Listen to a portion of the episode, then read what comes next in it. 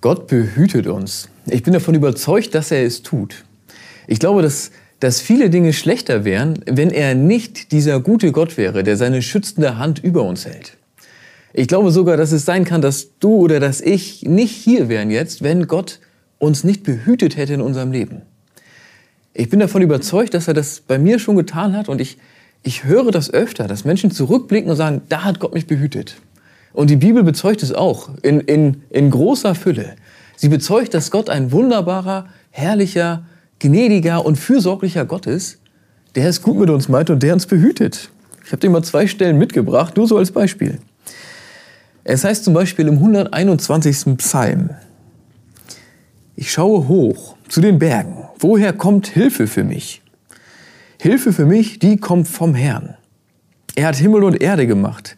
Er lässt deinen Fuß nicht straucheln und der über dich wacht, der schläft nicht. Sieh doch, der über Israel wacht, der schläft und schlummert nicht. Der Herr wacht über dich, der Herr ist dein Schutz, er spendet Schatten an deiner Seite. Am Tag wird, er, wird dir die Sonne nicht schaden und, und der Mond nicht in der Nacht. Der Herr behütet dich vor allem Bösen. Er wacht gewiss über dein Leben. Er behütet dein Gehen und dein Kommen von heute bis in alle Zukunft. So heißt es hier im 121. Psalm. Das zieht sich durch die ganze Bibel. Zum Beispiel einmal noch Paulus, zweiter Thessaloniker Brief. Er schreibt hier in der, ja, es ist eine echt eine richtig schwierige Zeit, aber beendet seinen Brief hier, 2. Thessaloniker Kapitel 3. Der Herr ist treu. Er wird euch Kraft geben und vor dem Bösen beschützen. Der Herr ist treu, er wird euch Kraft geben und beschützen. Gott behütet uns. Ich glaube, es ist so. Und ich hoffe sehr, du hast es auch schon mal erlebt. Lass uns einen Moment Zeit nehmen, einmal zurückschauen in unser Leben mit der Frage, ist da so etwas schon geschehen? Habe ich das schon mal erlebt, dass Gott mich behütet hat?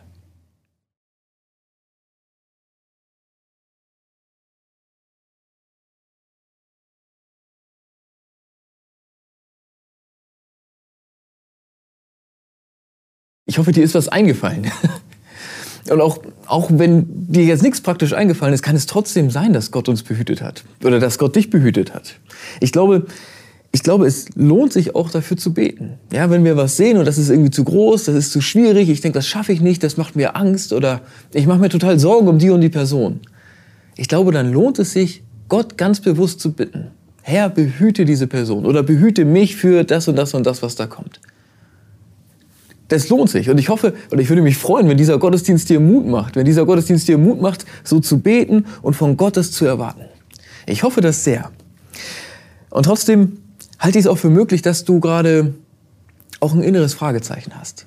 Vielleicht hast du auch so ein, so ein bisschen so ein Gefühl von, ja, ich weiß, viele Menschen glauben, dass Gott sie behütet. Ja, ich weiß, das steht auch an jeder Ecke in der Bibel.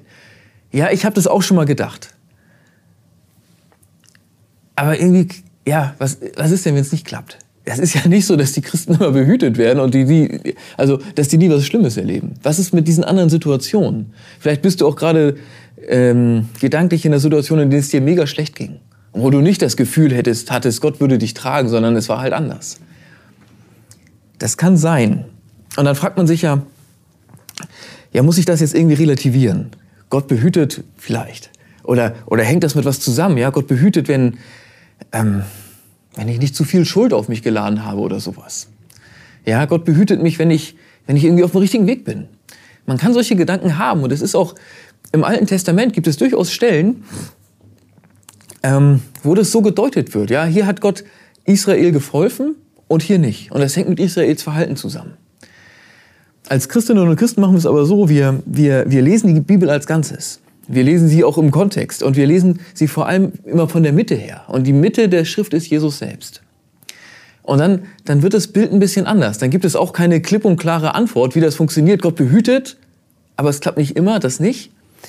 Ähm, es ist aber so, dass, dass uns die Bibel, finde ich, zwei ganz große Grundwahrheiten mitgibt. Und mir hilft das, das besser auszuhalten. Es gibt zwei so Grundwahrheiten in der Bibel, die sehe ich jeden Tag in dieser Welt.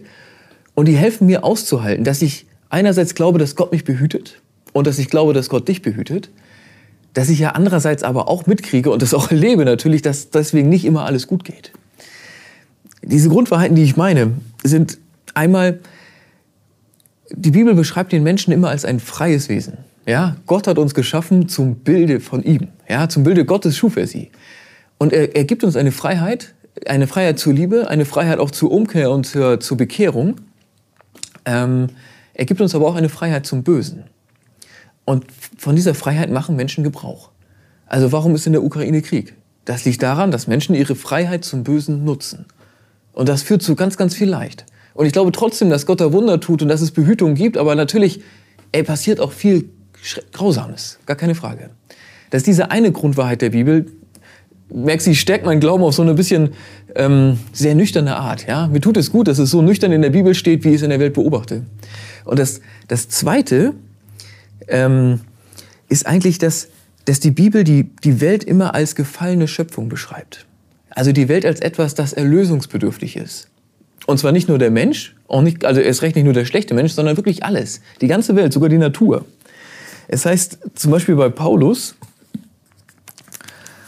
im Römerbrief, Kapitel 8, denn auch die Schöpfung wird befreit werden aus der Sklaverei der Vergänglichkeit. Sie wird ebenfalls zu der Freiheit kommen, die Gottes Kinder in der Herrlichkeit erwartet.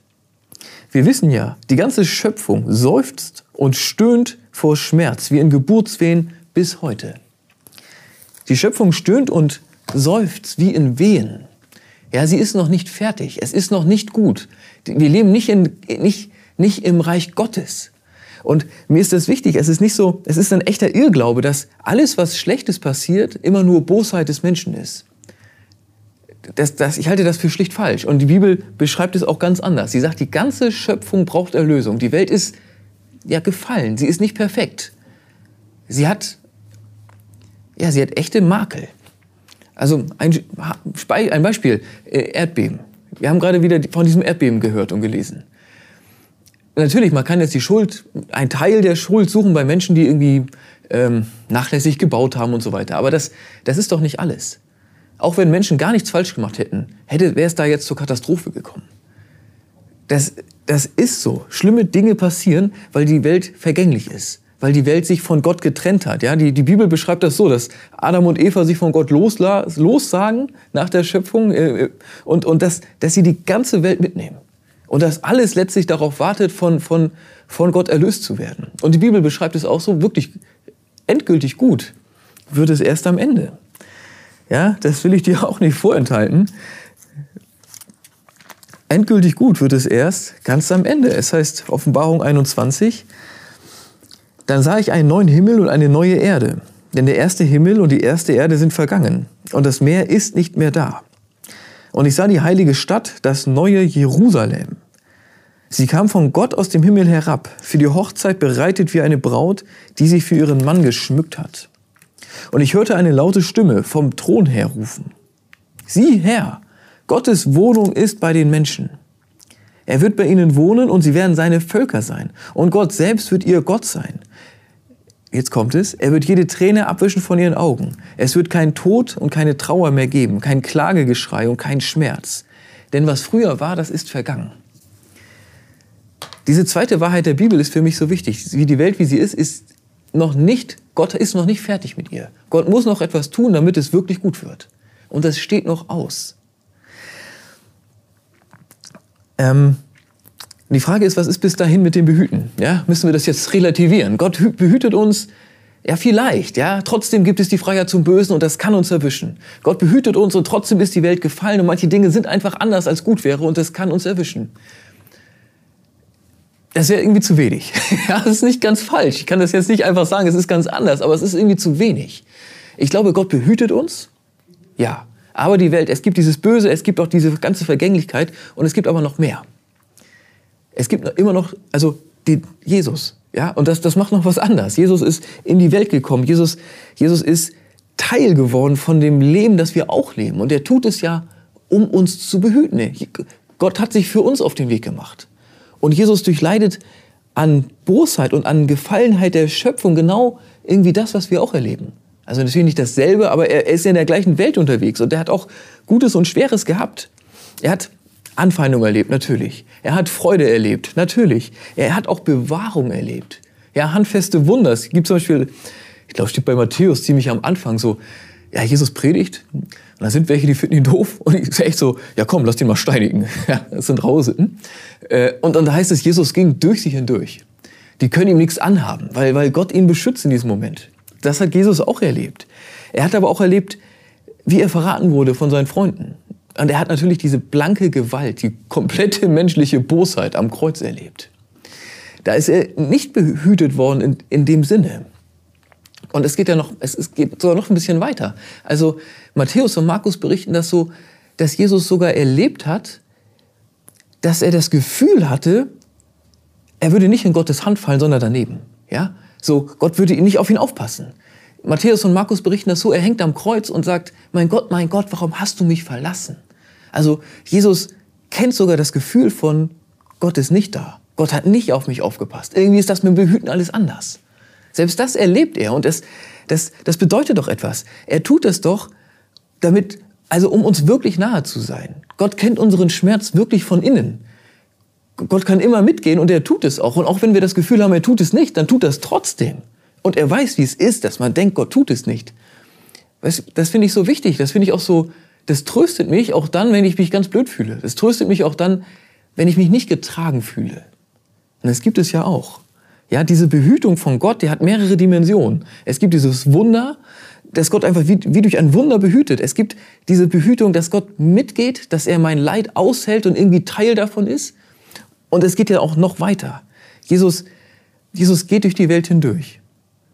Und er geht durch diese gefallene Schöpfung hindurch und unterwegs sammelt er uns ein. Ja, ich stelle mir das so vor, er kommt so her und hackt mich so unter. Und dann geht er mit mir gemeinsam durch mein Leben er bewahrt mich an manchen Stellen. Er geht durch manches Leid und Tal mit durch. Und er führt uns ja bis zur Auferstehung. Ja? Jesus hat ja eine Macht, die über diese Welt hinausreicht. Und die, die, die, die setzt da ein für uns. Es heißt, es ist auch die letzte Bibelstelle. Ja? Ich habe heute ein bisschen ausgeholt. Ja? Es heißt doch, im Johannesevangelium zum Beispiel,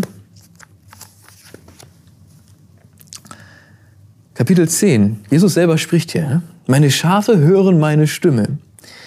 Ich kenne sie und sie folgen mir. Und ich gebe ihnen das ewige Leben. Sie werden in Ewigkeit nicht ins Verderben stürzen und niemand wird sie aus meiner Hand reißen. Niemand. Ja, niemand wird sie aus meiner Hand reißen. Jesus sagt nicht, dass es immer cool ist in dieser Welt. Aber er sagt, niemand wird uns aus seiner Hand reißen. Er kann es tun und er tut es auch. Er kann uns behüten und er behütet uns wirklich. Und er behütet uns über dieses Leben noch hinaus. Seine Behütung reicht weiter, als der Tod es kann. Reicht weiter, als jedes Unrecht es kann. Nichts kann uns aus, seinem, aus seiner Hand reißen, aus dieser Verbindung trennen. Deswegen bin ich der Meinung, Gott behütet uns. Ich bin der Meinung, das stimmt. Und man muss das ein bisschen, ein bisschen drüber nachdenken, ein bisschen größer machen, ein bisschen wenden und auch ein bisschen das natürlich zulassen, dass das nicht heißt, dass immer alles super ist. Aber der Satz stimmt. Und wenn, man, wenn wir von Jesus her denken, stimmt er auch wirklich im Großen und Ganzen. Natürlich behütet Gott uns. Er ist bereit, alles dafür zu tun, bis hin zu dem, was Jesus getan hat. Und ich würde würde dich gerne einladen, dass du dich daran erinnerst. Also vielleicht erinnere dich an Dinge, die, wo du das schon mal erlebt hast. Erinnere dich daran, dass es am Ende der Zeit so sein wird. Erinnere dich daran, dass du eine Perspektive hast über den Tod hinaus. Und auch wenn du, wenn du gerade ganz praktisch vor einem Berg stehst, ja, oder Angst hast um irgendeine Person, dann geh ins Gebet und bitte Gott um Behütung. Und dann kannst du ihm auch sagen, ja, ich, ich weiß, es wird nicht unbedingt alles super, aber ich bitte dich trotzdem um das Wunder. Natürlich. Natürlich bitten wir Gott darum, das ist gut. Unser Gott ist so, er behütet uns, er hat die Macht dazu, er hat den Willen dazu. Er ist ein wunderbarer Gott, der das tut. Genau deshalb, genau deshalb hat Jesus das so gesagt und genau so gemeint. Meine Schafe hören meine Stimme. Ich kenne sie und sie folgen mir. Ich gebe ihnen das ewige Leben und sie werden in Ewigkeit nicht ins Verderben stürzen und niemand wird sie aus meiner Hand reißen. Amen.